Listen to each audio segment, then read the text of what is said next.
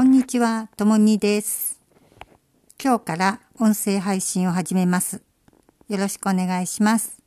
音声配信をしようと思ったきっかけは、チキリンさんです。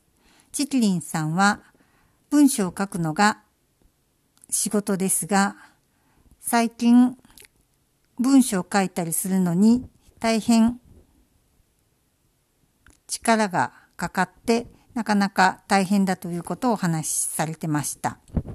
そこで私も文章を書くのが仕事なので、音声配信という手段を試してみようと思ったからです。よろしくお願いします。